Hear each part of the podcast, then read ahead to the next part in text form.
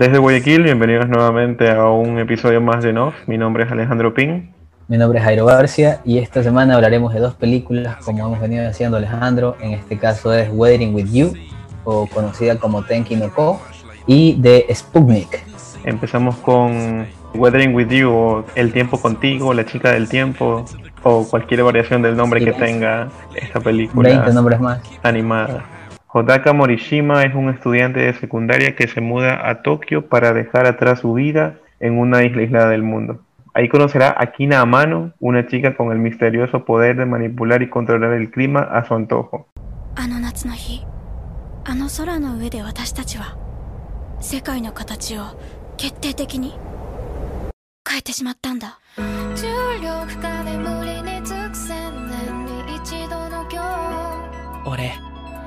帰りたくないんだ。君家出少年でしょ。少年仕事探してんだろ？空は海よりもずっと深い。未知の世界なんだって。せーの。で大地を蹴ってここではない星へ。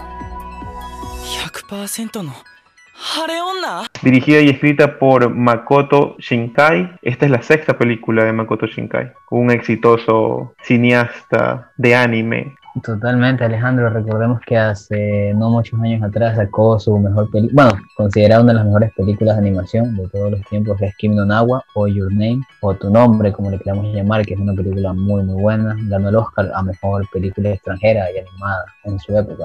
Ryosuke Suda es el director de fotografía de esta película. Por su parte, en el reparto tenemos a Kotaro Daigo, que, bueno, es su primera película animada. También tiene poco tiempo como actor, tiene cuatro filmes más, pero en live action normales. Tenemos a Nana Mori, que es reconocida por una película llamada Tokyo Ghoul, que es basada también en un anime. Tenemos a Shun Oguri y también tenemos a Subasa Honda.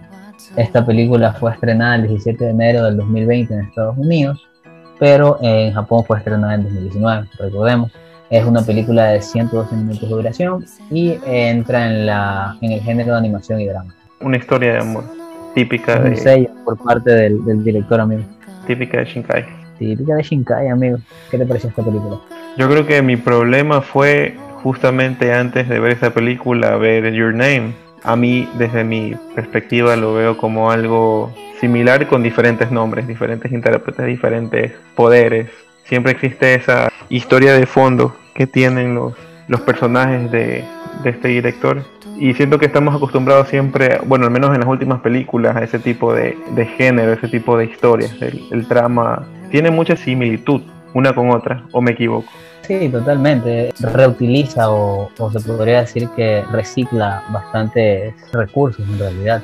Recicla bastantes recursos, tanto en el tema de trama, en el tema del desarrollo de los personajes, en lo que, bueno, hablamos hace poco de tras preproducción, el tema de, de chico conoce chica y desde ahí se desarrolla la historia. Sí, o sea, es un recurso, es- son recursos que el mismo director reutiliza bastante. Pero yo pienso que es muy propio de la animación japonesa, la verdad, en el tema de películas así animadas. Pero tiene giros interesantes, la verdad, por todos los tonos en los que toca el tema de los mitos, la leyenda, en los tonos dramáticos románticos que le dan ese giro a la historia, es muy interesante, porque a pesar de que son recursos que vemos que se reutilizan mucho en las mismas películas de este director, cambian de manera abrupta, por así decirlo, o de gran manera en cómo se desarrollan las otras películas. Y yo creo que es normal, porque a fin de cuentas estamos viendo otra película y es lo que queremos. También queremos ver la misma historia con el, mismo fin, porque estaríamos entrando en un bucle infinito que no tendría sentido, Alejandro. Sería como un día más en cuarentena.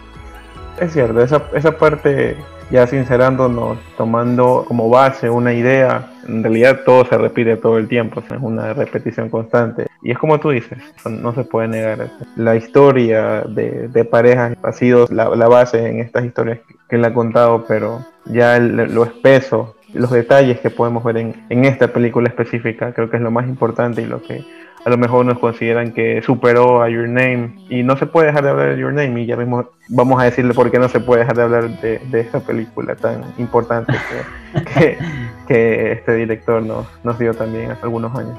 Ya empezando con la historia, con la trama, en, en realidad empezamos con Odaka que es un niño que está en una ciudad grande y y nos damos cuenta de cuál es la trama en ese momento. Ahí arrancamos ya toda la historia, porque esa es la historia principal y, y te la van a, contar al fondo. Creo que tal vez eso, esa es la parte simpática de esta película, que a lo mejor en las anteriores ya tenemos una historia que la están contando sin historia previa. Está aquí desde el inicio sale la historia de por qué él está haciendo esto de aquí y qué es lo que va a pasar. Ves el desarrollo del personaje desde el inicio. Por eso creo que a muchas personas también le ha agradado esta película en sí.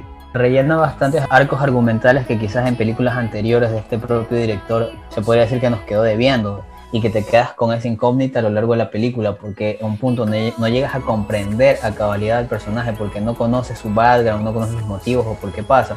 En cambio, nosotros vemos Odaka y vemos qué está pasando, por qué ha pasado y por qué toma las decisiones que toma y por qué decidió mudarse a Tokio para hacer una vida nueva, pero vemos que la tiene complicada Alejandro, porque como tú lo mencionas, es un niño en realidad, es un niño buscando un futuro y un trabajo en una ciudad y en un país que es muy exigente con todo tipo de leyes, o sea, si nosotros aquí en Latinoamérica, tercer mundo, se nos dificulta conseguir un trabajo, imagínate, ahora un niño sin papeles, sin nada y sin conocer a nadie, es mucho más complicado Alejandro. Esa cultura es más rigurosa en ese tipo de, de reglamentación, todo debe ser a su época, todo está eh, distribuido para que sea acorde a las edades que tengan y si, si tú decides tratar de romper eh, ese tipo de reglas, te tiras al mundo encima, básicamente, tienes que vivir en la, en la penumbra.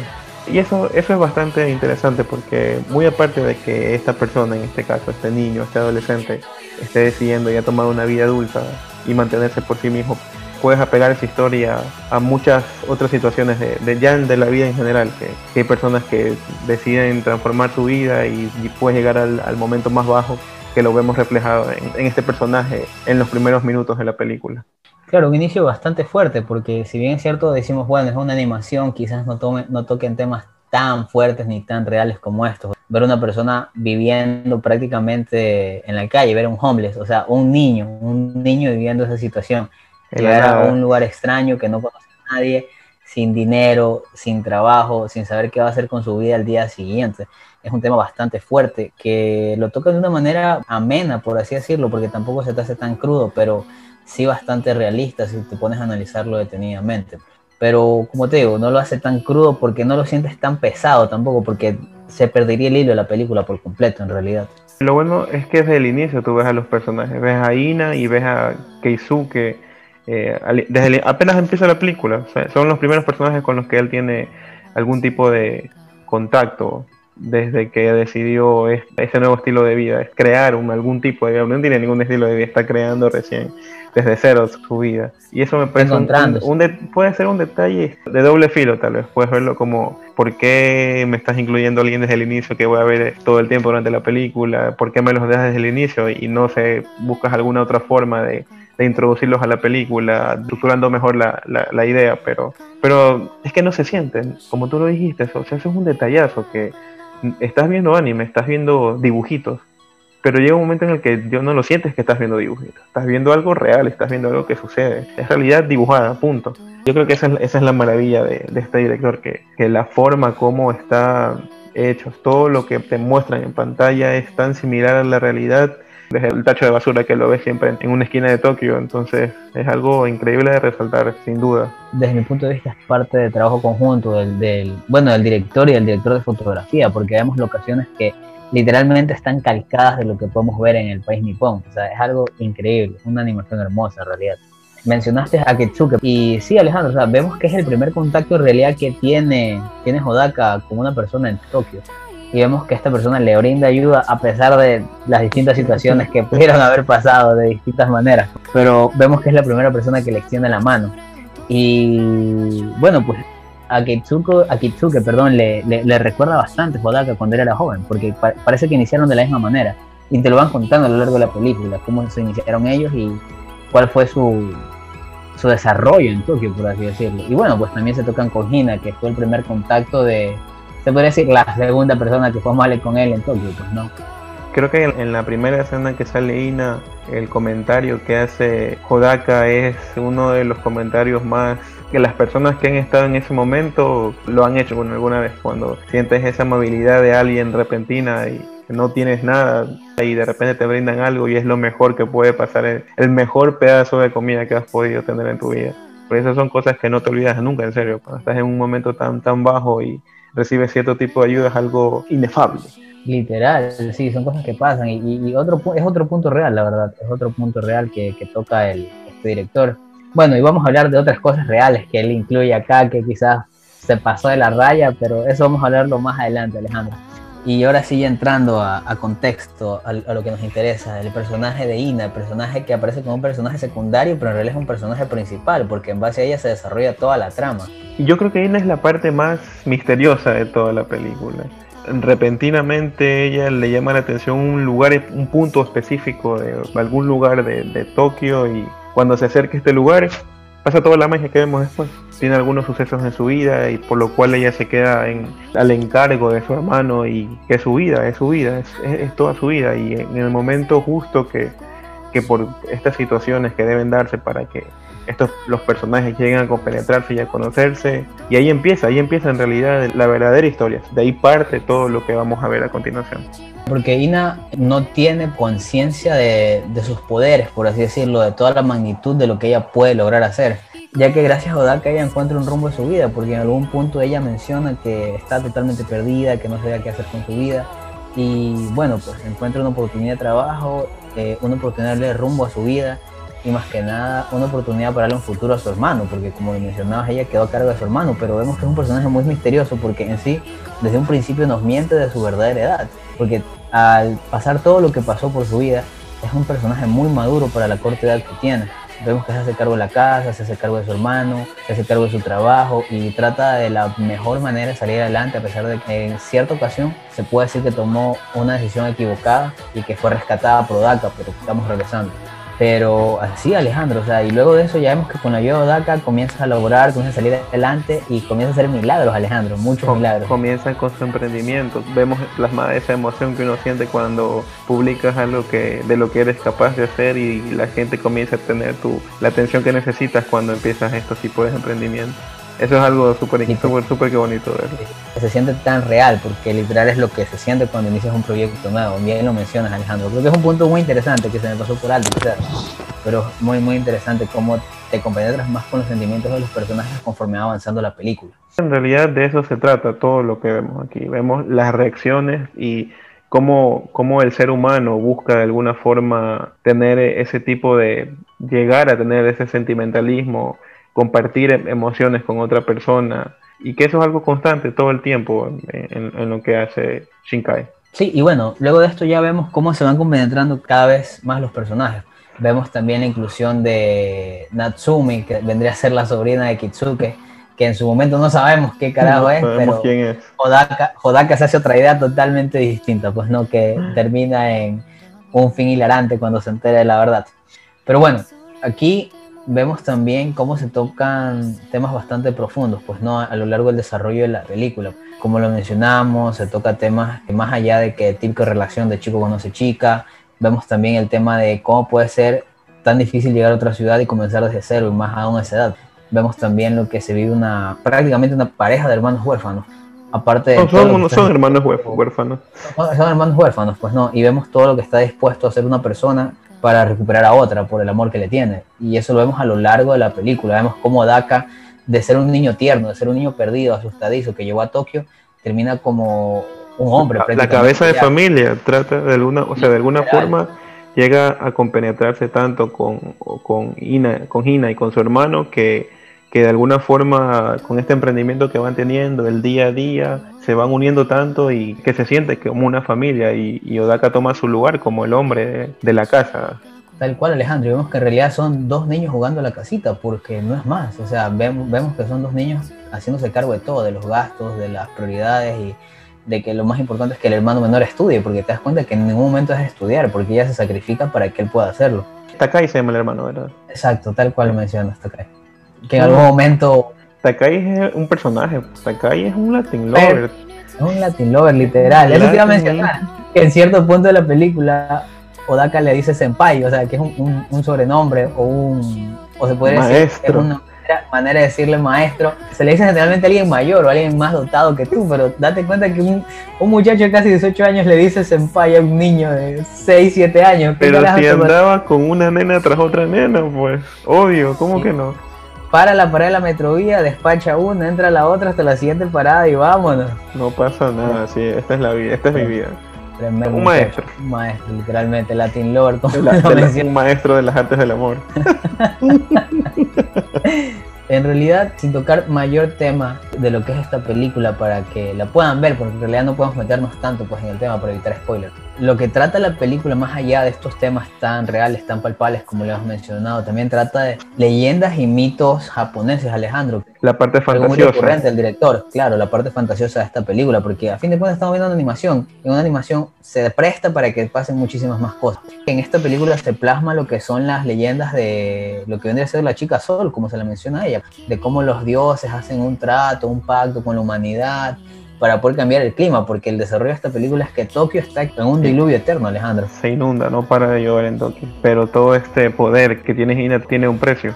Y ese precio es el que ya casi en los últimos minutos de la película Ina tiene que pagarlo. Lamentablemente siempre para que todo esto aquí se pare tiene que haber un sacrificio y el sacrificio de esta película es que Ina ya no pueda compartir más con las personas que quiere. Ina ya no pueda ser parte de este mundo, tiene que trascender y ser parte de otro tipo de realidad. A partir de ese momento vemos que es un golpe muy fuerte para Odaka, porque como lo mencioné, se había compenetrado tanto con ella que ahí nos damos cuenta que él está dispuesto a hacer lo que tenga que hacer, irse en contra de todo el mundo, inclusive de toda la ciudadanía, del bien de todos, por rescatarla a ella, cosa que es súper que fuerte, Alejandro. Ahí es cuando vemos esa parte de la realidad de Hodaka, es que estaba perdiendo a Ina. Hodaka tenía entre sus planes llegar a algo mucho más allá de lo que estaban viviendo. Hodaka hasta había comprado un detalle muy es- especial para Ina, que resulta que existe en realidad todo esto de aquí, que lo pueden adquirir en una tienda específica de Tokio.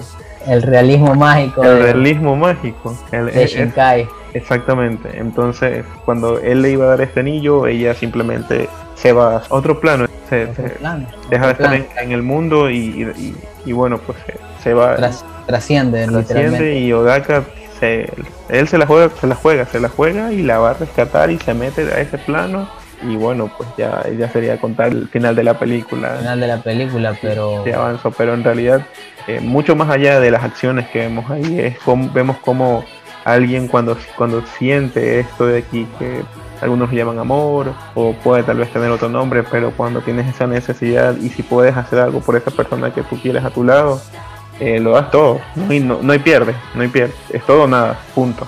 Exacto, es algo que creo que la mayoría hemos pasado por esa parte de jugártela todo, tirar toda la carne al sartén y darlo todo por todo y es jugártela, tal como lo mencionas. Y bueno, es una parte muy emotiva de la película, muy bonita la verdad, muy bonita Alejandro. No sé si quieres hablar un poco más acerca de la trama, hablar un poco más o quieras mencionar alguna escena o algún plano que te encantó de la película. Es, como- es que los planos son majestuosos en realidad. Todo, todos los planos, todas las secuencias que tú ves en cada escena de la película son increíbles, son unas tomas espectaculares de, de Tokio. Arte pura. Y entre lo que más se puede resaltar, muy aparte de, alguna escena que se quede en la memoria de las personas, creo que los diálogos también son bastante espesos y, y son muy certeros en cada cosa que dice y el personaje que debe decir es- estas líneas. Se ve sencillamente bien. nos damos cuenta que todo está bien pensado en la parte de guion, porque todas las líneas, como tú mencionas, entran en el personaje, o sea, no son líneas al azar, no son frases que se dan fácilmente, son conversaciones profundas que se tienen y cada comentario o cada aportación está correctamente realizado y está en el tiempo, es algo muy importante, es algo muy interesante lo que mencionas, y es verdad. Claro, Eh, para no aumentar más en mis comentarios, algo que me jode viendo tal vez un poco es esta arma que está incluida en la película. La forma como la muestran me parece que no, no le ese merecimiento a toda la trama y a toda la historia. A lo mejor para mí podría haber sido algo distinto, pero habría que ver pues también cuáles son todas las razones por las que al final la eligieron para que vaya en la película, pero, pero sí me llama un poco la atención. O sea, son- hay- hay- creo que dentro de todas las investigaciones que pasa, porque en algún punto de la película Hodaka llega a ser el- una de las personas más buscadas de Tokio durante, esos Literal. días, durante todos esos días y, y bueno, pues logra escapar con la ayuda de, de, de Ina y de Takai. Entonces, no, no sé, no sé, siento que esa parte específica, la forma como encuentra el arma, cómo la utiliza, siento que podían haber sacado más provecho de ese recurso de, de- de otra forma, tal vez. Claro, porque esa arma que tú mencionas, en cierta parte de los fotogramas que podemos ver en la película, se menciona el origen de esa arma, pero en realidad no te menciona de qué o por qué se la usa o quiénes lo usaron, pues, etcétera, etcétera, que me asumo que es a lo que te refieres, pues, ¿no? Claro. Y sí, pues bueno, hay cosas que sí te quedan, o sea, no estamos diciendo que la película completa cada arco argumental que tiene, porque sí te queda viendo en ciertas ocasiones y hay ciertas cosas que sí te gustaría hacer más, pero creo yo que es la magia de, de este director que quizás te deja con ciertas cosas en el aire para que puedas intuir o cranear un poco o lanzar tus teorías conspirativas de la película. Y hablando de teorías conspirativas, Alejandro, no sé si te gustaría mencionar acerca de esta conexión que tiene Wedding with You con Kimi no Nawa o Your Name, como lo quieras llamar, que es la última película de este director. Yo lo leí esta semana y bueno, hace unos días nada más reviví después de esta noticia que, que leí es algo brutal, o sea, es algo ya...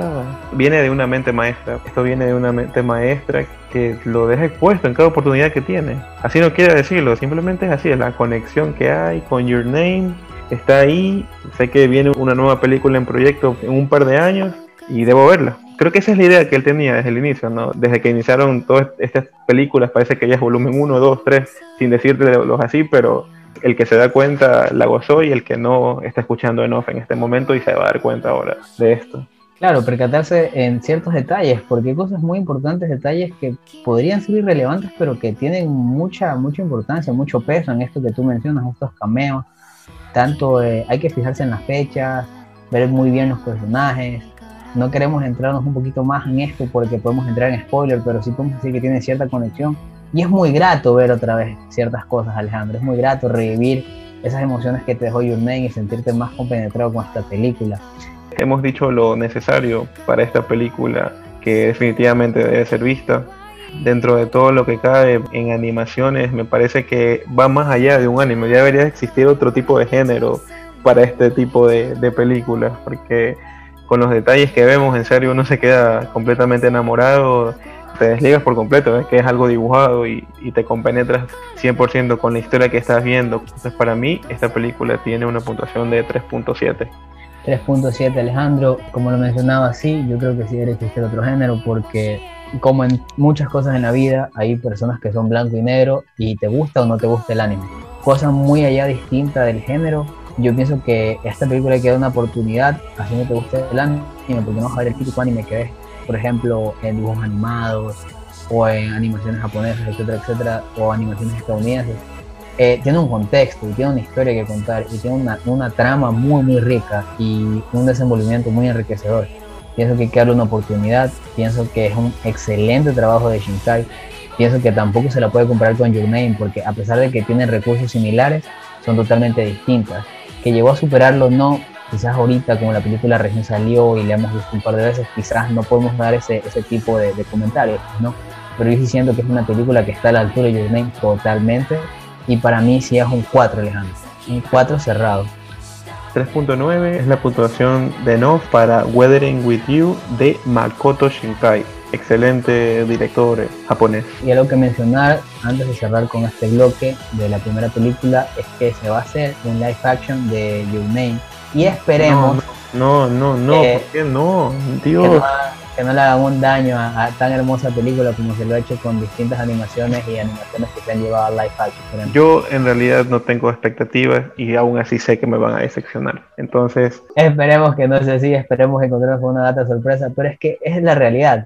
No podemos pasar tantas cosas maravillosas que podemos ver en el anime porque el anime te permite. Si es una película live action y no abusar del CGI para recrear ciertas cosas, es muy complicado. Esperemos que por lo menos ver algo decente, porque la realidad es que muchas animaciones a live action son espantosas, horrorosas. Y lo último que podemos mencionar fue la...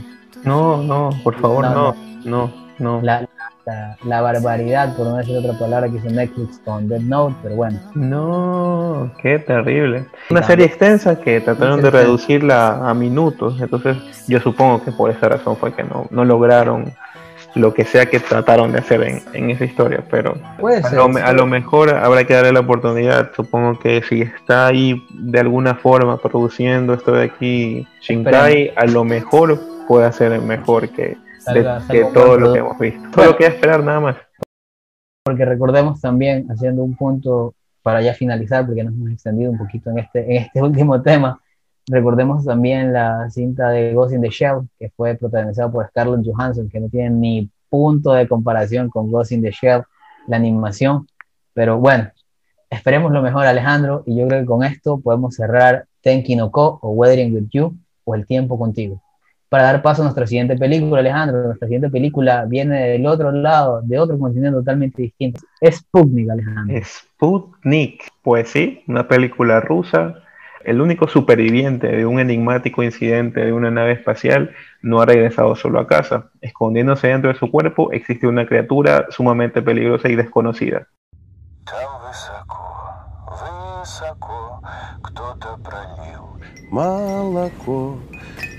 Ты мне подпевать будешь? Или давай споем то, что тебе нравится? Да мне, в принципе, вот это вот про звезды нравилось пару месяцев назад.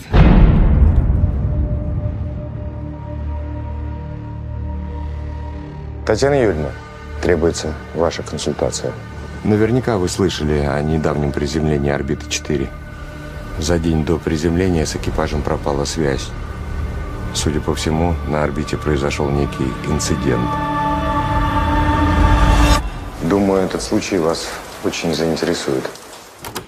Я вас раньше не видел. Меня пригласили, чтобы я оценил ваше состояние.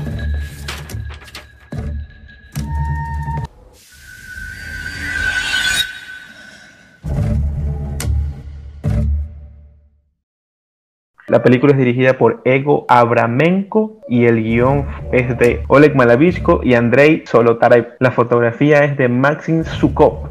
Por su parte, en el reparto tenemos a Oksana Apikshina, que la podemos ver en películas como The Born Supremacy, en Hipster, que son películas americanas, pero la verdad es que tiene un sinnúmero de, de películas de una amplia cinematografía, bueno, en su tierra, pues que es Rusia, pues, ¿no?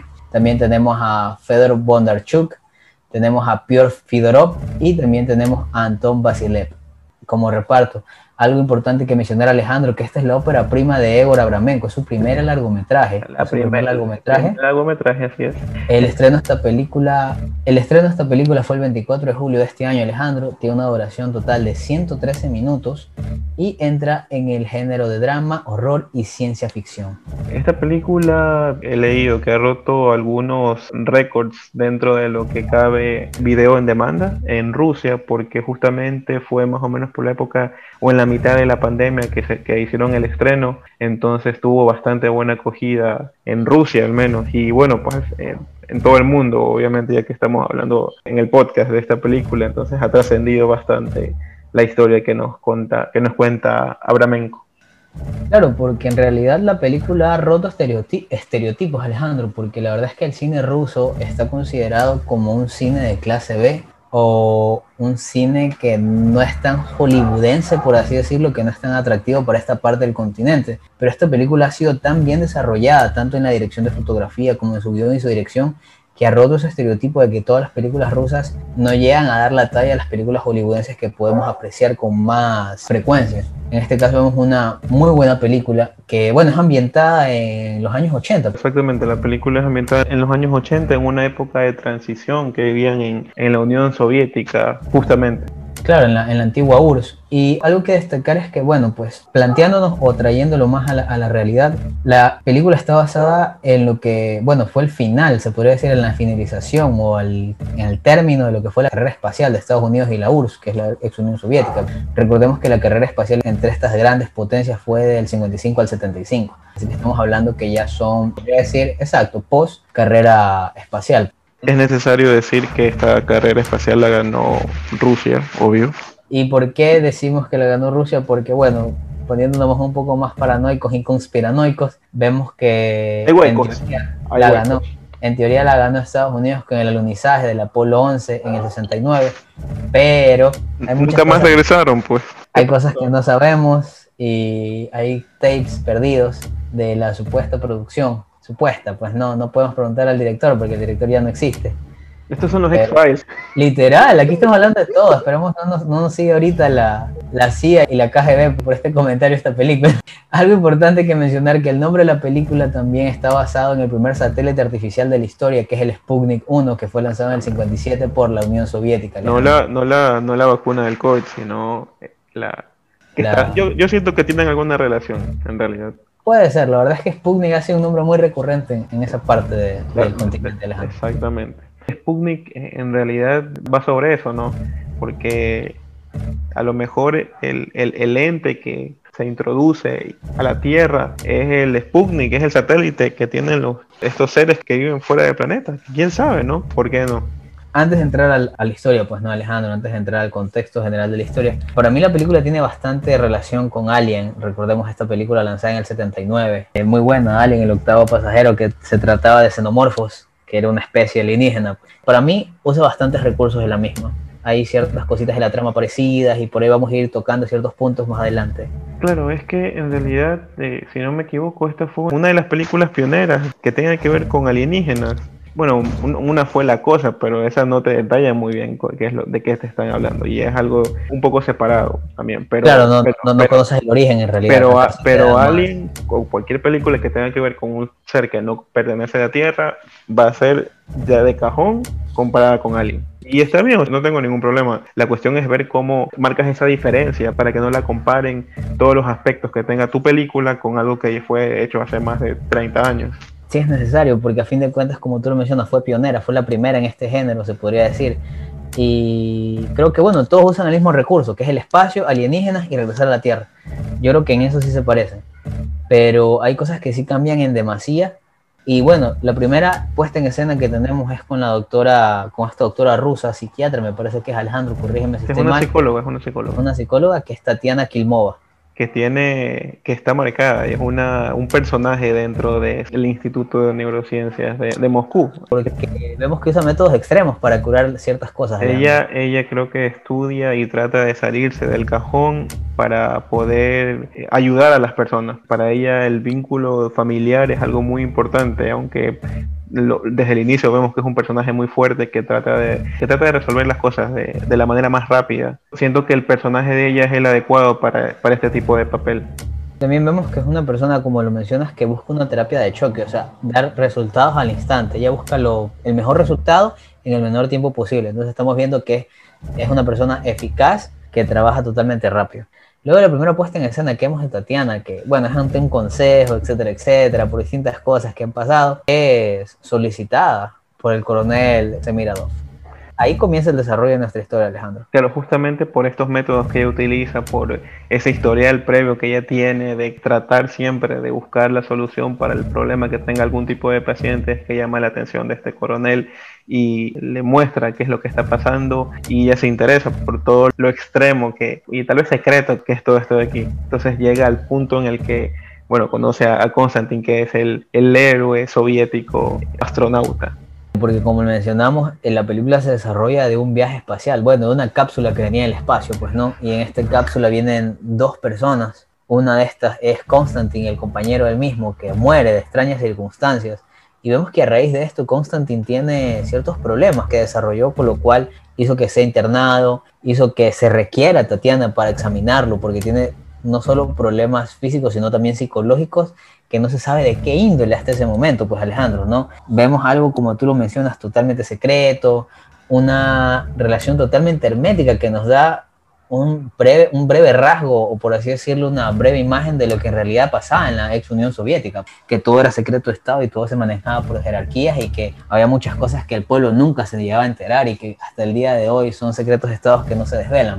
Y lo interesante es que, bueno, él ya Constantine estaba eh, previamente, o sea, todo el tiempo ha estado en, esta, en estas pruebas psicológicas para ver qué es lo que está pasando con él. Y él menciona en un momento que las personas que salen de la Tierra son personas supremamente fuertes mentalmente y no pueden ser hipnotizadas por esa misma razón.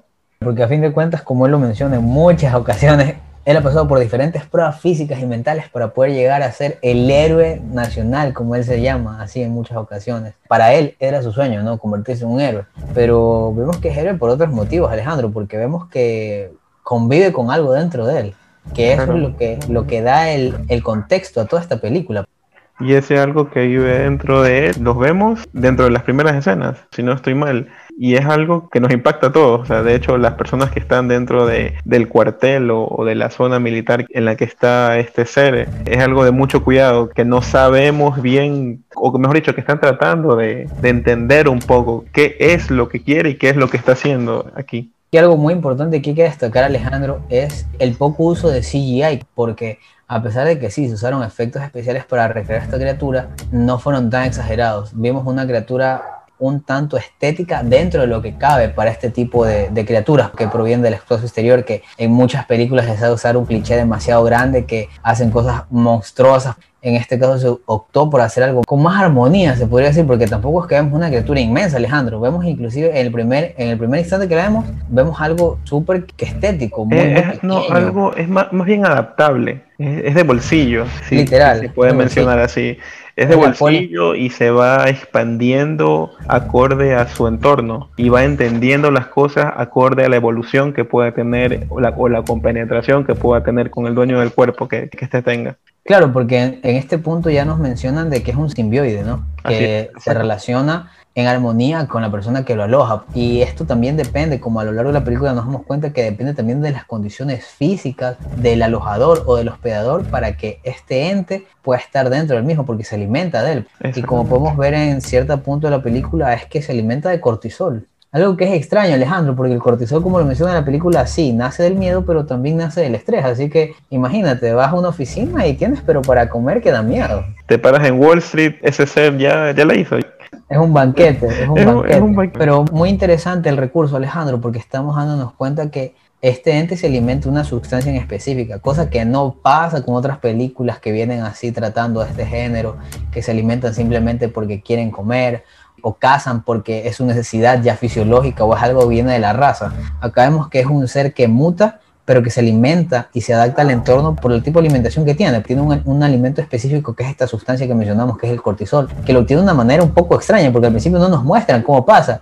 Y luego cuando ya llegamos casi que al clímax de la película, que se podría decir que son los últimos 40 minutos, vemos cómo se alimenta y te quedas, what the fuck, literal. Dentro de lo que el director mencionó, dentro de la estructura que tenían para toda la película y el tiempo que les llevó llevar a cabo todos los conceptos y, y hacer algo que mencionamos desde el inicio, que no sea tan que no sea tan parecido a Alien, porque obviamente es la película a compararla. Eso fue las cosas diferentes, las cosas originales que nos pudo regalar todo este tiempo que tuvieron para pensar un poco la idea. Y es eh, emocionante en realidad ver que es algo original, que es algo nuevo.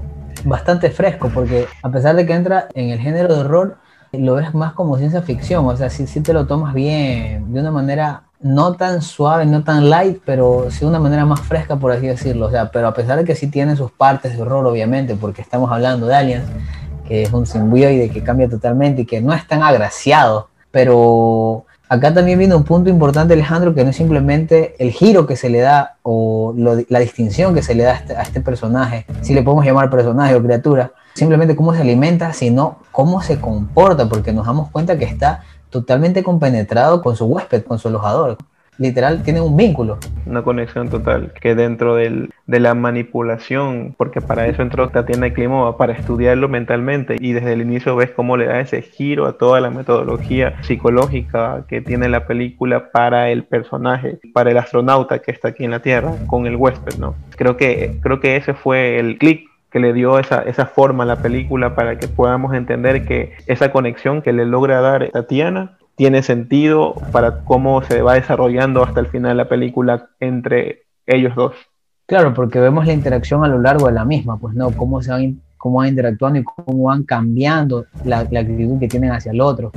Porque obviamente van a tener una actitud de rechazo, porque si te encuentras en la situación que se, que se encontraba Constantine, que era una situación de prisionero, estás alerta siempre, pero ella llegó a cambiar totalmente el esquema con el cual era tratado para ver su cambio emocional y más allá del cambio emocional, su cambio a nivel psicológico, porque a fin de cuentas es lo que ella estudia y vemos que es algo, un tema muy importante, como lo mencionas, dentro del desarrollo de este personaje y dentro de cómo se comporta esta criatura, porque vemos que está totalmente compenetrado y en algún punto se puede apreciar o podemos determinar que lo controla en realidad, que Constantine puede controlar las acciones de esta criatura.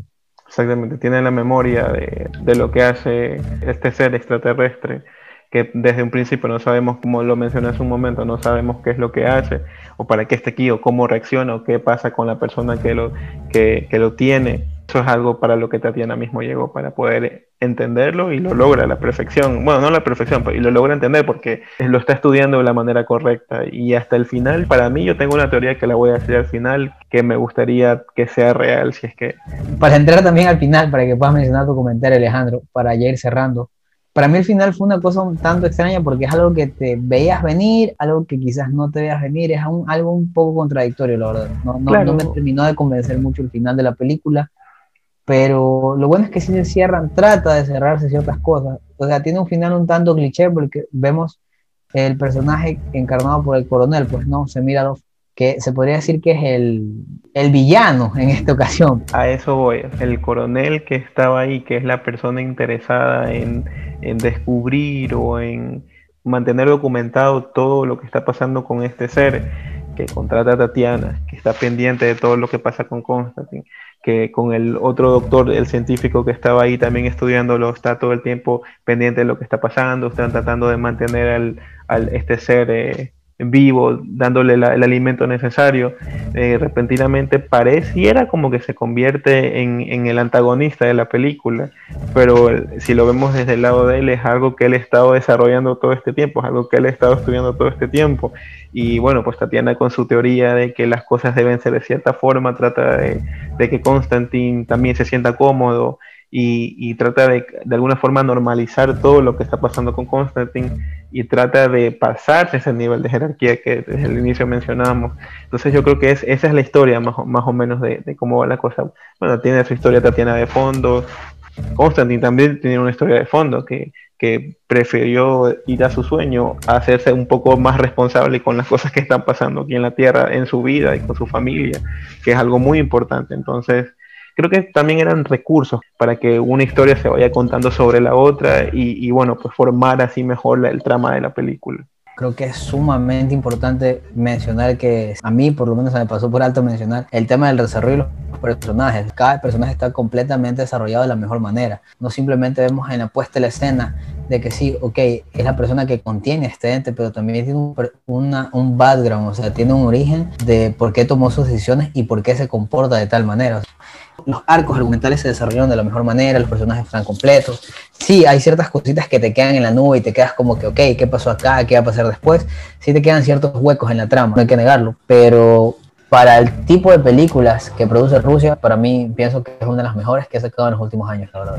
Todas las acciones tienen su razonamiento del por qué son así. Eso es algo súper que, que, interesante para esta película específica que, que, te están contando. Entonces es algo que fuera bueno que todas las películas lo hicieran así. Porque a lo mejor sí se, se extendió un poco más de lo que debía. Había ciertas escenas que a lo mejor no tenían tanto sentido dentro de la película. Vemos a vemos hasta Fidel en algún momento en, en la película. Claro, entonces yo creo que están tratando más o menos de, por la época en la que está ambientada la película, y todo lo que estaba pasando en ese tiempo, la perestroika y todo esto de aquí. Entonces, sí es algo bastante, bastante interesante para, para poder chequearlo en algún momento que se pueda. Claro, bien lo mencionas Alejandro, el tema de la duración, eso es lo que yo mencioné hace, hace poco, fue el tema del final, que para mí si la película no hubiese tenido 113 minutos, sino un alrededor de 90, 85 minutos, hubiese sido perfecta. Porque sí pienso que en el final aflojó mucho, los personajes cambiaron la actitud que tenían por una actitud totalmente distinta, que no iba acorde con todo el hilo que se llevó a lo largo de la película.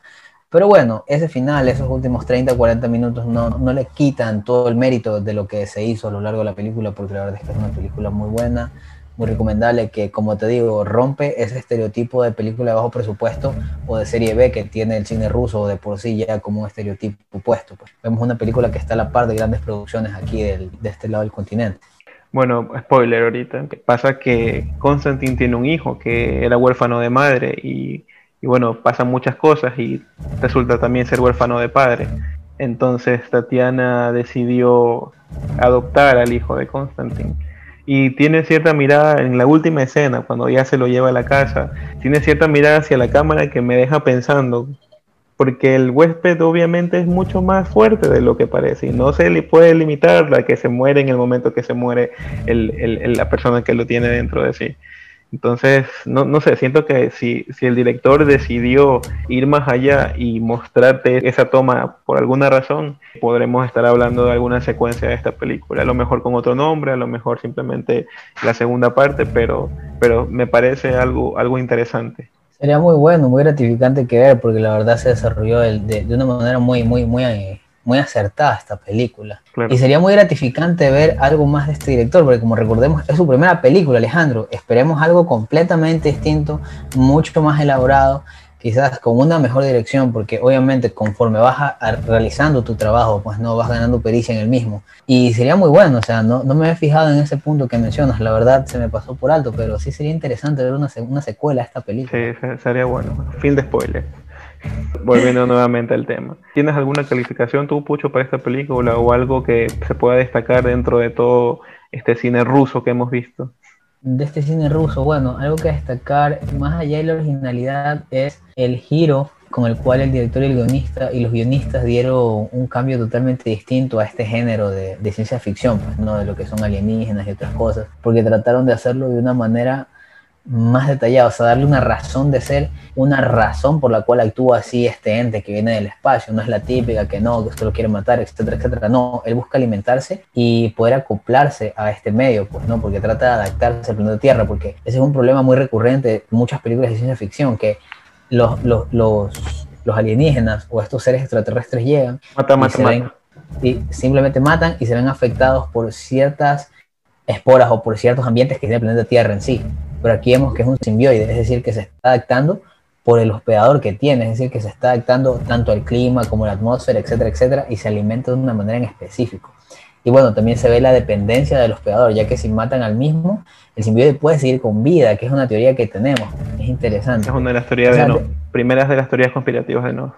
Y bueno, eso ahí. Yo creo que destacar el trabajo que se hizo para poder llevar esta película a un punto, para que esta película tenga un punto distintivo de las demás películas extraterrestres que podemos ver en la actualidad y de las que hemos tenido en el pasado, pues, ¿no? Para mí la calificación de esta película es un 3.8, Alejandro.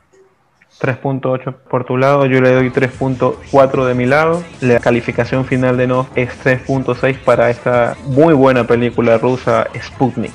Y con eso Alejandro cerramos el programa del día de hoy no nos retiramos sin antes mencionarles que nos pueden seguir en nuestras redes sociales, pueden buscarnos como enough-podcast en Instagram, también en nuestra página web tenemos www.enoughpodcast.com en la cual van a encontrar un link directo a nuestro canal de Instagram, a nuestro canal de Spotify y a un canal de Telegram que tenemos en el cual vamos a compartir eh, contenidos con ustedes acerca de las películas para que ustedes también puedan interactuar y puedan encontrar, eh, bueno, muchas cosas interesantes en el mismo, Alejandro. Exactamente. La próxima semana estaremos hablando de The Voice in the Band y de Borat to Second Movie Film, la segunda, de Borat. Segunda película de Borat, segunda película de este gran actor Alejandro. Muchísimas gracias por estar pendientes a todas las personas que nos escuchan semana a semana. Gracias. Gracias a todos. Recuerden que estamos en off. Hasta la próxima.